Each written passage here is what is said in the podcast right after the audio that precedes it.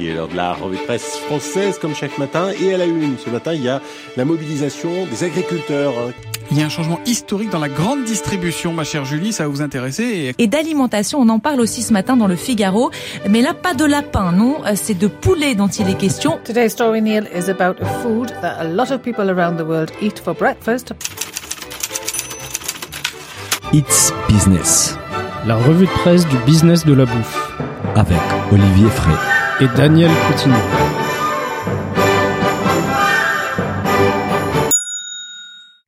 Bonjour à toutes et à tous et bienvenue dans ce nouvel épisode des It's Business, la revue de presse du business de la bouffe. Aujourd'hui, c'est un épisode très spécial, mais je suis comme d'habitude avec Olivier Fray, qui a les larmes aux yeux comme moi. Bonjour Olivier. Salut Daniel, bonjour à tous. Ça va, tu tiens les coups Ouais, Je suis triste, choc. sincèrement Je triste aujourd'hui. Bah hein. oui, oui, Écoute, ça fait partie. Écoute Olivier, aujourd'hui on va parler des changements importants au sein du média Business of Bouffe et des Hits Business, des Danone qui adaptent ses produits à l'inflation et du champion français de la boulangerie, Marie Blacher. On parle également des dernières tendances Instagram dans la food, de la canette qui tient sa revanche dans les mondes de la bière et du cerveau humain qui apparemment vient de l'usine avec un compteur des calories. T'as vu, c'est très. euh, C'est de la science-fiction. Beaucoup de là, choses, hein, aujourd'hui, Business, Très varié. bah écoute, sans vous faire attendre, on commence tout de suite avec une actualité de la maison. C'était sur Business of Bouffe. Daniel part vers des nouveaux projets. Philibert revient pour donner une nouvelle impulsion et It's Business prépare sa nouvelle étape. Alors Olivier, il paraît que ça bouge chez Business of Bouffe. Ouais, ouais, tout à fait. Bah écoute, euh, effectivement, hein, c'est ça, ça bouge. Et lors d'un épisode spécial euh, de Business of Bouffe qui a été diffusé hier, Mhm. euh, Philibert et toi, vous avez annoncé en fait des gros changements à venir. hein. Tout à fait, Donc, ouais. tu, tu quittes définitivement Business of Bouffe pour Oui. te lancer dans un nouveau projet. C'est vrai. Ceux qui te suivent euh, ont vu euh, ont vu un peu les infos hein, sur LinkedIn aussi. Et de son côté, Philibert lui revient à l'antenne pour donner une nouvelle impulsion au podcast euh, référent du secteur. C'est vrai, Olivier. Et ça, ça y est, le jour J est arrivé. hein. On en parle depuis un moment. J'ai quitté Business of Bouffe pour réaliser un projet que j'ai mûri depuis 5 ans et prendre une PME dans la bouffe. Une PME dans la bouffe, moi, ça me plairait bien aussi. Ah ouais, c'est pas mal, Ça, hein, ça a l'air d'être un bon projet. Hein. Et du coup, est-ce que tu as déjà identifié euh, une cible euh, T'as t'as des idées en tête? Écoute, un euh, peu. justement, en fait, euh, moi, moi, euh, mon, mon projet, donc j'ai créé un search fund, c'est-à-dire, euh, c'est- c'est- en français, c'est un fonds des reprises. C'est un véhicule financier qui, qui ressemble un peu à une SPAC, en fait. Euh, donc, je lève de l'argent auprès de, de- des investisseurs privés, et avec cet argent, je peux financer donc la recherche d'une entreprise à reprendre en France ou au Portugal. C'est un projet très, très, très intense sur lequel je vais me consacrer à, à temps plein. C'est un peu comme 2MX dont on parle souvent, alors finalement, c'est un peu ça. Hein. Ouais, pas pareil parce que c'est 300 millions, c'est pas les mêmes montants, mais, Ah. mais dans la démarche, c'est un peu ça. C'est une coquille vide Ouais. qui va être utilisée pour acquérir une société. Et quel type de société, du coup? Bah, j'ai cherché des PME qui ont une capacité de production et dont, et dont les chiffres d'affaires se situent entre 10 à 50 millions d'euros. Euh, mon projet des reprises est particulièrement pertinent, je trouve, pour des dirigeants qui font face à des problèmes de succession et qui souhaitent transmettre leur entreprise à un entrepreneur passionné par les produits et les secteurs. Ouais, des, des boîtes familiales, du coup. Hein. C'est des boîtes Principalement familiales. des boîtes Principalement, familiales. c'est, c'est- je pense que Qui- c'est là où mon projet peut intéresser.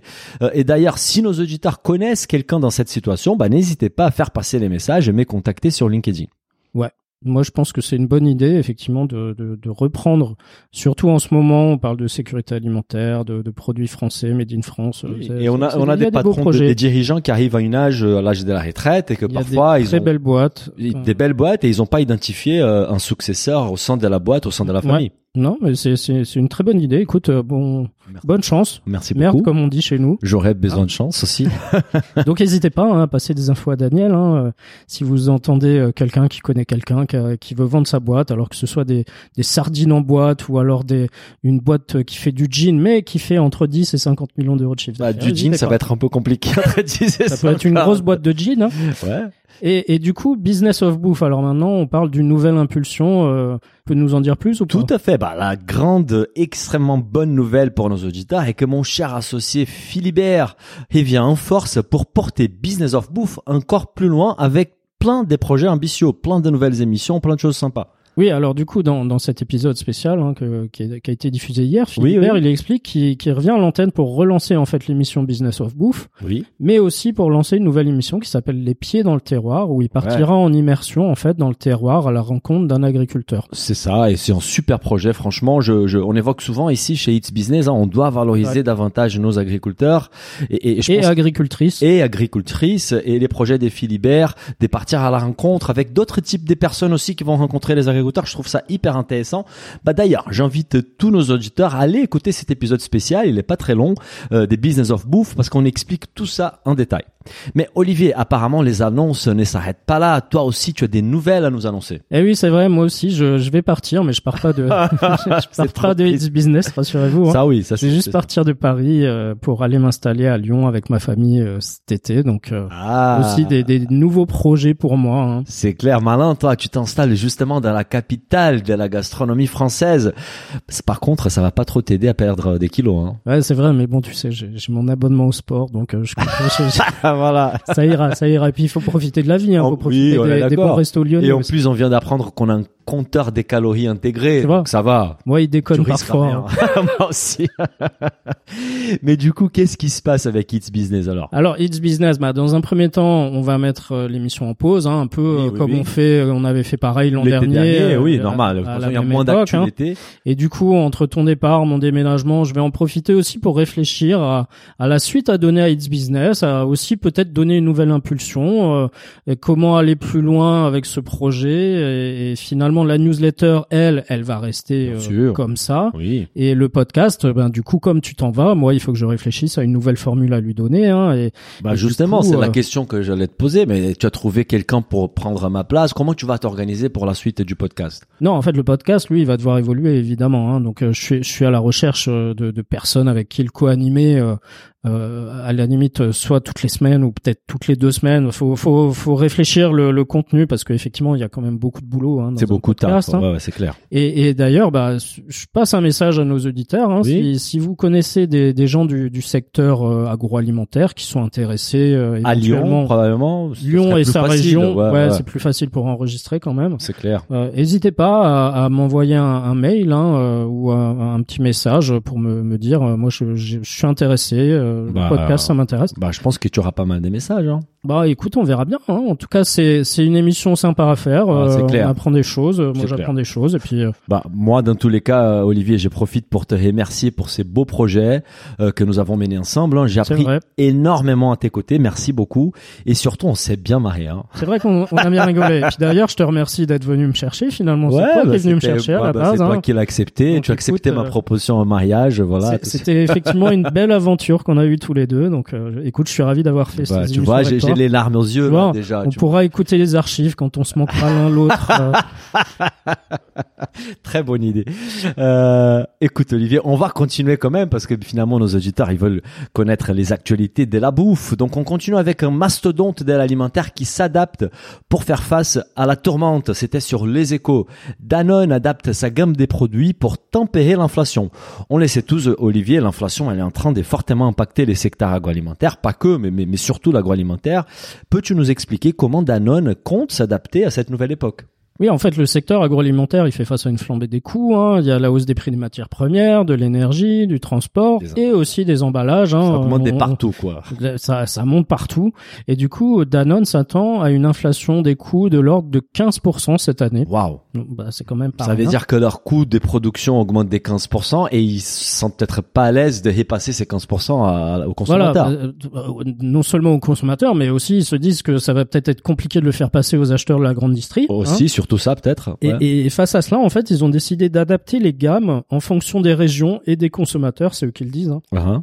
Et ils devraient proposer, par exemple, moins de choix et limiter la diversité des produits. Bah écoute, ça me paraît bien en fait. C'est, tu vois, on, si on se met, si on fait les parallèles avec la restauration, des très bons restos euh, à Paris et ailleurs, qu'à midi vont avoir une carte beaucoup plus courte, Voilà. Ouais. mais ça leur permet de, de optimiser les coûts et de proposer un, un, un- menu au déjeuner avec un prix accessible. Donc le, le- le fait d'avoir moins de produits va, va forcément réduire les coûts par type des produits. Euh, c'est ça qui dit justement l'article et, et un responsable des Nestlé et aussi peut-être de Danone. des Danone, pardon. on mélange les pinceaux. Et, et surtout, ça va avoir un impact positif sur les coûts logistiques, les coûts marketing, voilà, tous les coûts associés à la à la commercialisation de ces produits-là. Et en, in fine, en fait, l'objectif de Danone, il est triple. Hein. C'est d'une part augmenter les ventes tout en collant au plus près des attentes des consommateurs et en diminuant les coûts. Voilà un peu le- la martingale euh, pour Oui. Danone. hein. Oui. Et le groupe, il table pour cette année sur une croissance de 3 à 5% du chiffre d'affaires. Alors évidemment, vu que les prix augmentent, Ouais, finalement, euh, mécaniquement, le chiffre d'affaires des, des boîtes agroalimentaires va augmenter. oui, pas forcément euh, leur marge. Pas forcément les marges, mais le chiffre si, d'affaires va si augmenter. les coûts augmentent des 15% et disons que les 3 à 5% c'est juste les prix qui augmentent, ça veut dire qu'ils vont perdre quand même une, une petite partie de leur marge, quoi. Ah, il faudra qu'ils rognent un peu. On peut pas tout payer, nous, en tant que consommateurs. Oui, plus, oui, hein. oui, oui, oui. Il faut noter que ces mesures sont déjà en cours d'application. Danone a expliqué aux échos, elles ne sont ni révolutionnaires, ni complètement nouvelles, bah on est d'accord.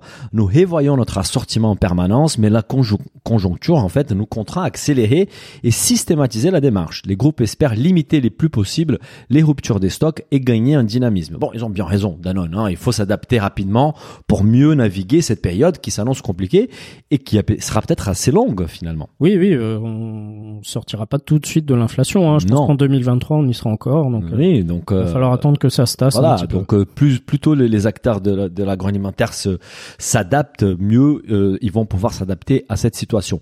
Bon, sur une note plus légère, on va parler d'un champion français. C'était sur LSA, les secrets des Marie Blacher, champion français de la boulangerie.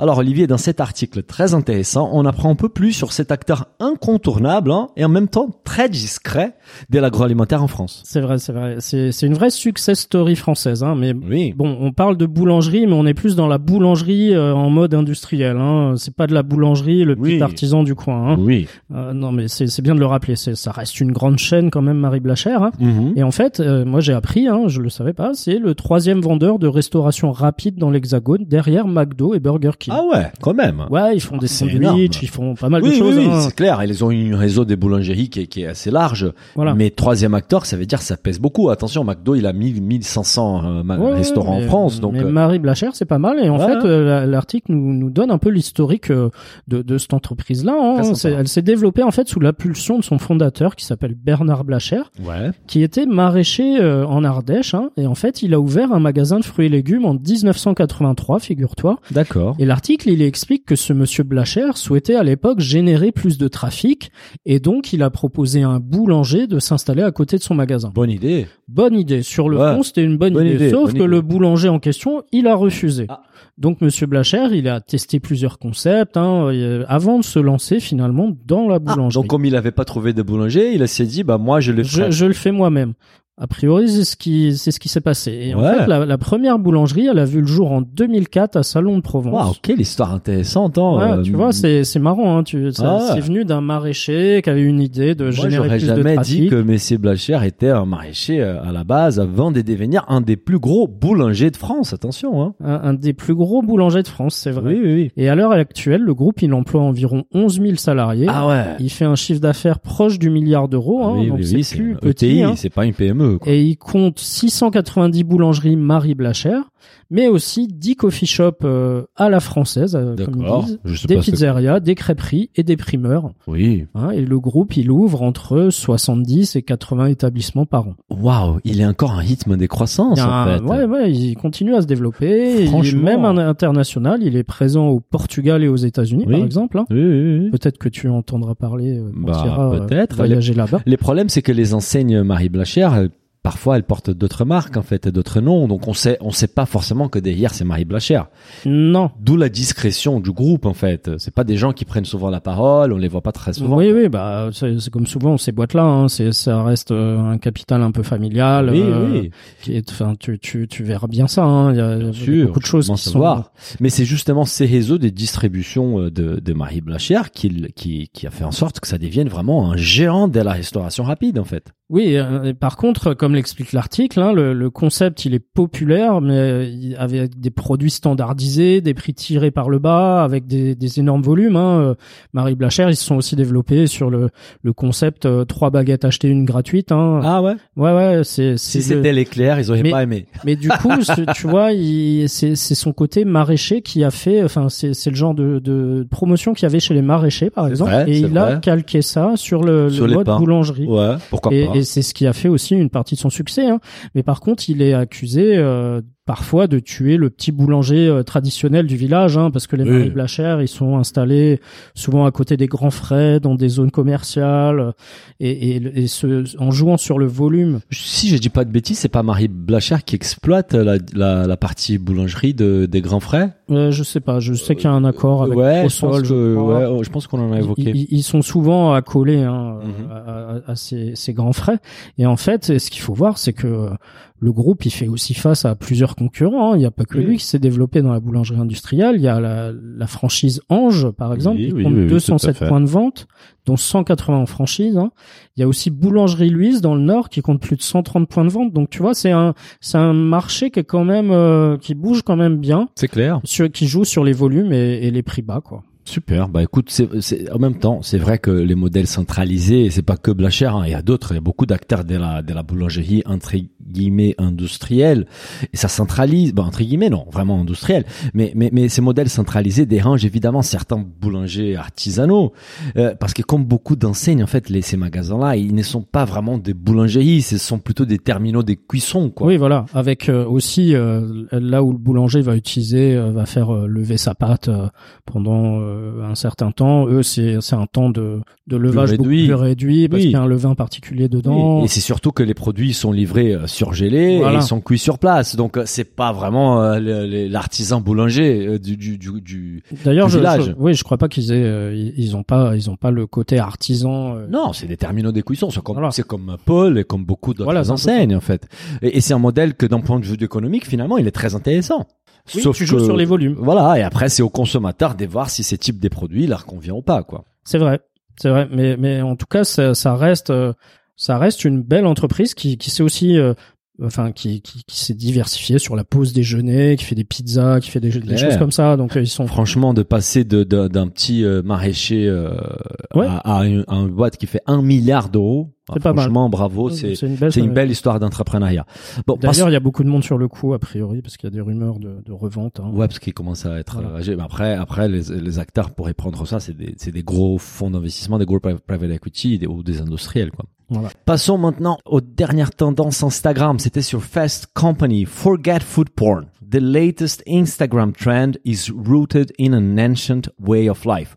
Oubliez les food porn. La dernière tendance Instagram est enracinée dans un ancien mode de vie. Alors Olivier, toi qui suis toutes les tendances food, dis-nous ce qui se passe sur les réseaux sociaux? Ouais, c'est un focus sur une tendance qui a vu le jour en fait avec la montée en puissance d'Instagram au cours de la dernière décennie. Hein, la tendance des aliments dits Instagrammables. hein. Oui, On l'a tous vu euh, Ouais. à certains endroits. Ça veut dire quoi Instagrammable en fait? Instagrammable, c'est finalement, c'est la manière dont, dont les restaurateurs, ils ont modifié un peu leur menu, leur plat pour privilégier une certaine unité visuelle, C'est vrai. bien souvent au détriment du goût. Parfois, c'est faire beau, Ouais. même si c'est pas forcément très bon. Bah, c'est vrai que certains restaurateurs ont fait preuve de beaucoup de créativité pour rendre leur plat plus sexy, on va dire. Oui, voilà. Et Beaucoup le- de maquillage. il y a- L'article, il, il- cite notamment, alors c'est très américain, hein, forcément c'est un article US, hein, Ouais, ouais. il, il parle par exemple de, de produits aussi bizarres que les unicorn lattes. Unicorn latte. C'est quoi? C'est un, un latte, un latte coloré, c'est Voilà, ça? il y, y y a un peu de colorant, c'est pas très, c'est un peu chimique, tu vois. Un peu. Ou, ou, ou aussi j'ai trouvé les poupes café. hein, donc poupe là, quoi Poupe poupe poupe poupe, il y a, pas forcément besoin de traduction là-dessus. Hein. Non, mais je veux pas imaginer comment comment cela peut être instagrammable en fait, un poupe café? Ouais. Enfin, c'est c'est c'est des, des des concepts un petit peu particuliers, on va Très dire. particulier, on va dire. Et, et il cite également des enseignes telles que Bagel Store à Brooklyn, Frugal Dessert, Glory Hole Donuts. Et si vous allez voir ces comptes Instagram là, euh, C'est que des dans la photos newsletter, Instagrammables, vous, verrez que c'est très coloré. Ouais. Voilà, ça, ça se partage très bien sur les réseaux sociaux. Mais en fait, les, les auteurs de l'article, ce, ce sont des chercheurs académiques et ils se Ah, sont quand même. interrogés à juste titre sur la pertinence d'une telle stratégie. Hein. D'accord. Ils s'appuient sur un papier de, de recherche qu'ils qu'ils ont publié. Alors je vous ai mis le lien dans la newsletter, mais le, le titre de l'article c'est Predicting Social Media Engagement, Engagement pardon, with Computer Vision, an examination of food marketing on Instagram. Intéressant. Donc ils ont utilisé une intelligence artificielle de Google en fait pour examiner euh, Et je- franchement, j'adore des images Insta. quand on applique de la science hyper pointue à des sujets complètement inattendus, comme l'instagrammabilité de la bouffe. Mais alors, à, à quoi sont parvenus ces, ces chercheurs en fait? Alors après l'instagrammabilité de la bouffe, comme tu dis, moi moi j'ai aussi fait un petit papier là-dessus sur euh, Aussi, beaucoup sur les ventes d'avocats.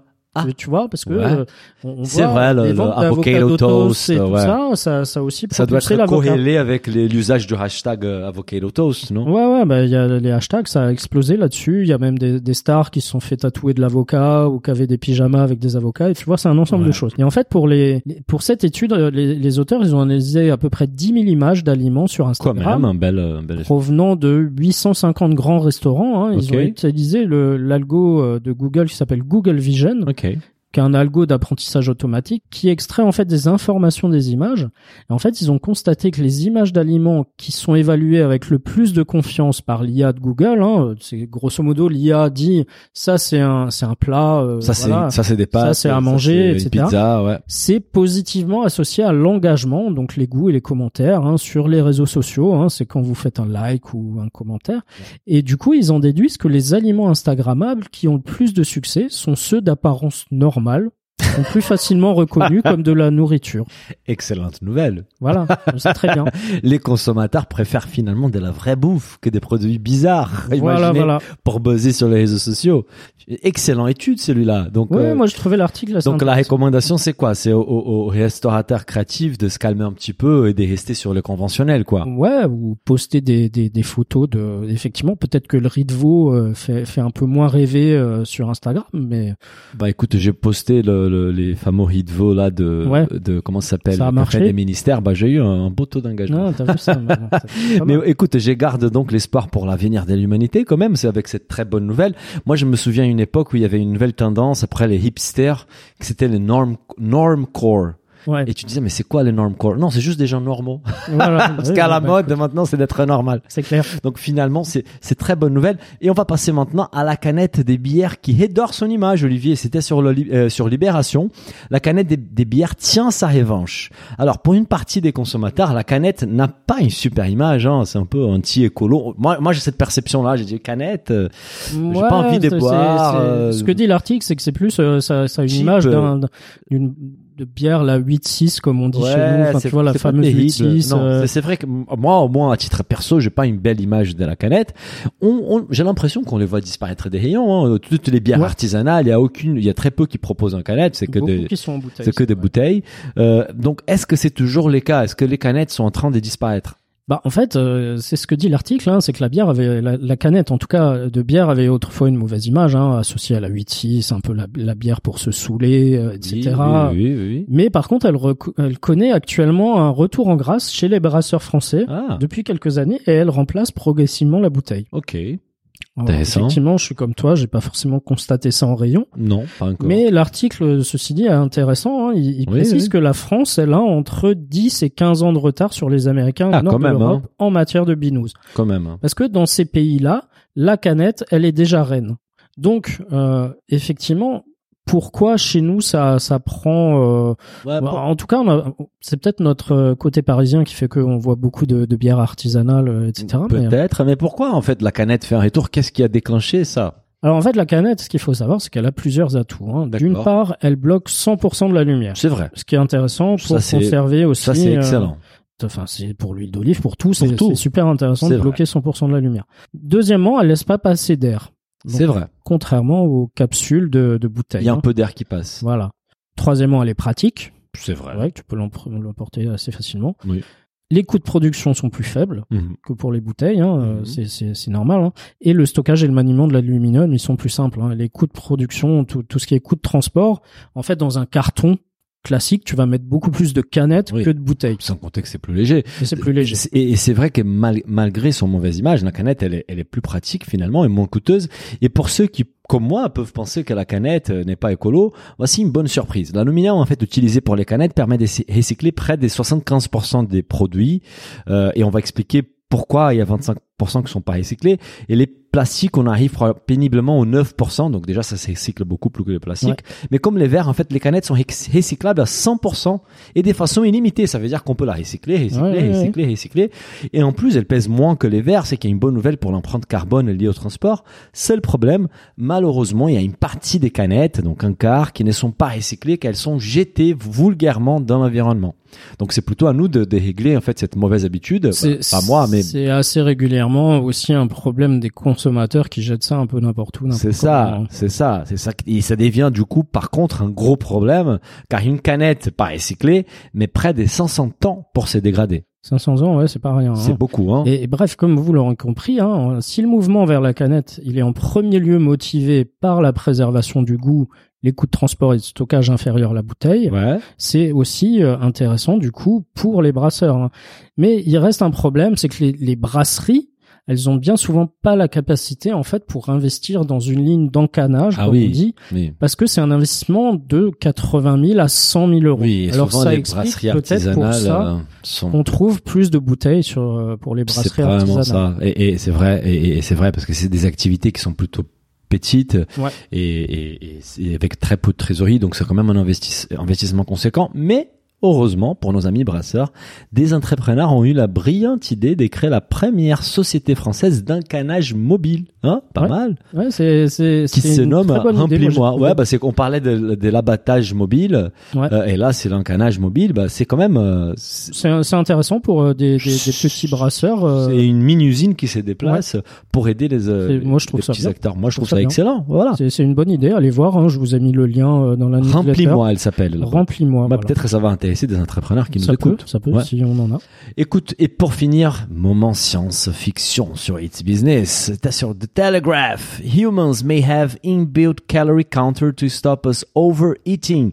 L'être humain pourrait avoir un compteur des calories intégré qui l'empêcherait de trop manger. Alors Olivier, quelle bonne nouvelle pour ces derniers articles ensemble. Pas besoin d'appli pour compter ses calories. Nos cerveaux et nos corps s'occupent de tout. Franchement. Oui, tu l'as dit. Ah, Alors, tu l'as dit, mais c'est surtout une étude scientifique hein, qui, qui l'a montré. hein. heureusement. Et en fait, euh, l'être humain posséderait effectivement une, une sorte de compteur de calories qui calculerait automatiquement la quantité d'énergie contenue dans nos aliments et qui nous aiderait du coup à manger moins gras. Ah, merci le cerveau. Hein. Même si parfois, comme toi, j'ai l'impression que chez moi, il est en panne. Oui, c'est vrai. hein, des, des fois, quand, euh, quand t'es en soirée, j'ai des de soirée, que tu veux un petit kebab, euh, je pense que le compteur il fonctionne plus très bien. Mais, mais en fait, ces, ces résultats ils remettent en question, en tout cas, la théorie nutritionnelle actuelle, selon laquelle les êtres humains ne sont absolument pas conscients du nombre de calories contenues dans leurs aliments, Mhm. ce qui les rendrait vulnérables à la suralimentation, qu'il s'agisse à la fois d'un plat de pâtes très calorique ou d'une salade pauvre en énergie. hein. D'accord, intéressant. Et en effet, ça veut dire que ceux qui font n'importe quoi avec leur alimentation, on les font en totale conscience, en fait. On peut pas dire que euh, non. Voilà, oui. Alors, en fait, l'é- l'étude en question, elle a examiné les données d'un essai qui date de 2019 où euh, 20 adultes en bonne santé, hospitalisés pendant 4 semaines, ont reçu des repas standards de tous les jours, hein, comme un sandwich au poulet, des biscuits roulés à la figue, du porridge. euh. Biscuit roulé à la figue et porridge, c'est pas bon. Ouais, bah, Pas jours. c'est- C'était en Angleterre. Ah, hein. pardon, pardon. C'était en Angleterre. et l'étude originale, elle examinait en fait les aliments ultra transformés, les Ouais. options plus saines, et chaque repas en fait avait une quantité connue de calories ainsi qu'une teneur en sucre, en graisse, en fibres et en macronutriments. Bien sûr. Et dans leur étude, les chercheurs, ils ont émis l'hypothèse qu'il existe probablement un point de retournement calorique, comme ils appellent ça, D'accord. au-delà duquel une personne se rend compte que son repas est plein de calories et décide inconsciemment de manger moins. Ah. Voilà. Pas mal. Donc, euh, a priori, on saurait euh, se, se réguler nous-mêmes. Oui. Et, et en fait, comme l'explique Jeff Brunstrom, hein, qui est professeur de psychologie, cette étude renforce l'idée que les humains ne sont pas des mangeurs passifs, mais utilisent plutôt leur jugement pour modérer la quantité d'un repas riche en énergie qu'ils consomment. Bah voilà, bonne nouvelle pour toi, Olivier, qui part à Lyon. Allez, Pas d'inquiétude, tu vas Je- tout je vais manger light. tu vas manger light.